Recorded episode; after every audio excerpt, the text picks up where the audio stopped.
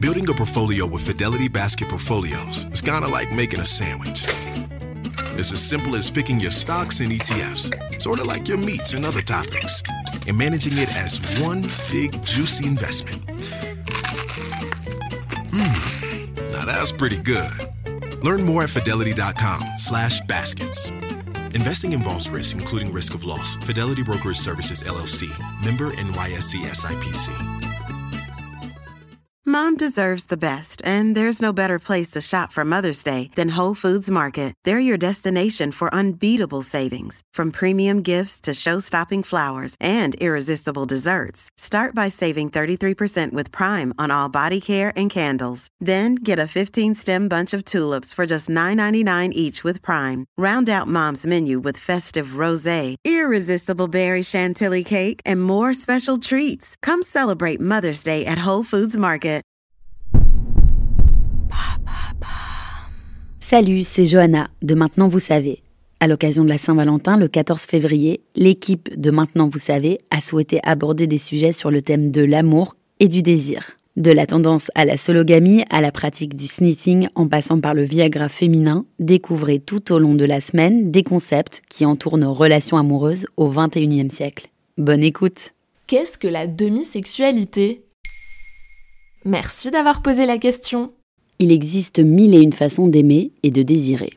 Pour certaines personnes, avoir envie de faire l'amour passe par le physique. Il faut une alchimie, une attirance, un désir charnel. Mais pour d'autres, ce désir ne peut pas naître sans connexion.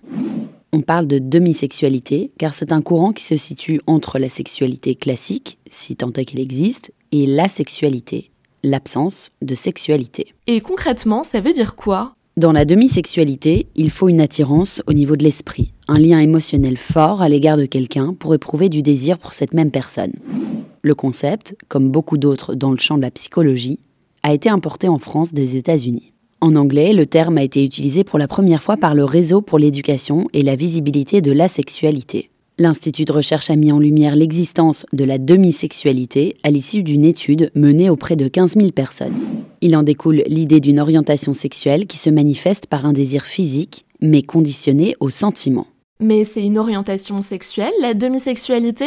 Selon Ghislaine Duboc, psychologue, sexologue et thérapeute interrogée par nos consoeurs de Marie-Claire, la demi-sexualité est un nouveau nom pour désigner un vieux concept, celui de l'amour platonique. La relation physique passant au second plan.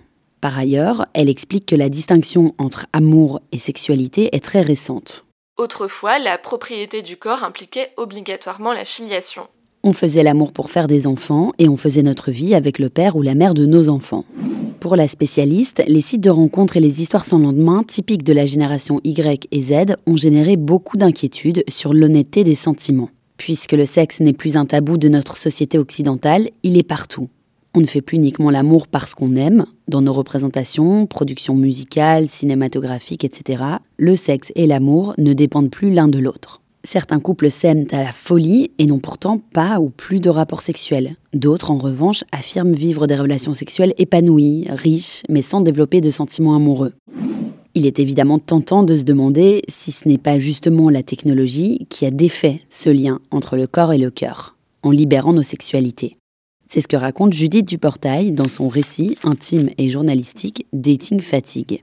Elle y questionne le couple ouvert, les relations libres, le polyamour et prêche pour un retour aux relations d'amour et de douceur, loin du plan cul qu'elle décrit comme mécanique.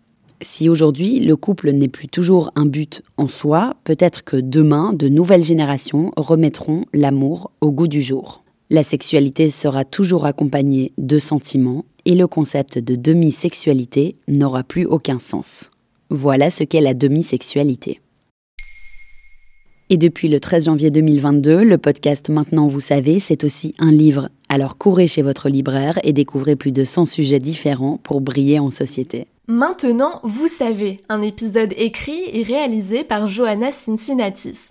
En moins de 3 minutes, nous répondons à votre question. Que voulez-vous savoir? Posez vos questions en commentaire sur les plateformes audio et sur le compte Twitter de Maintenant vous savez.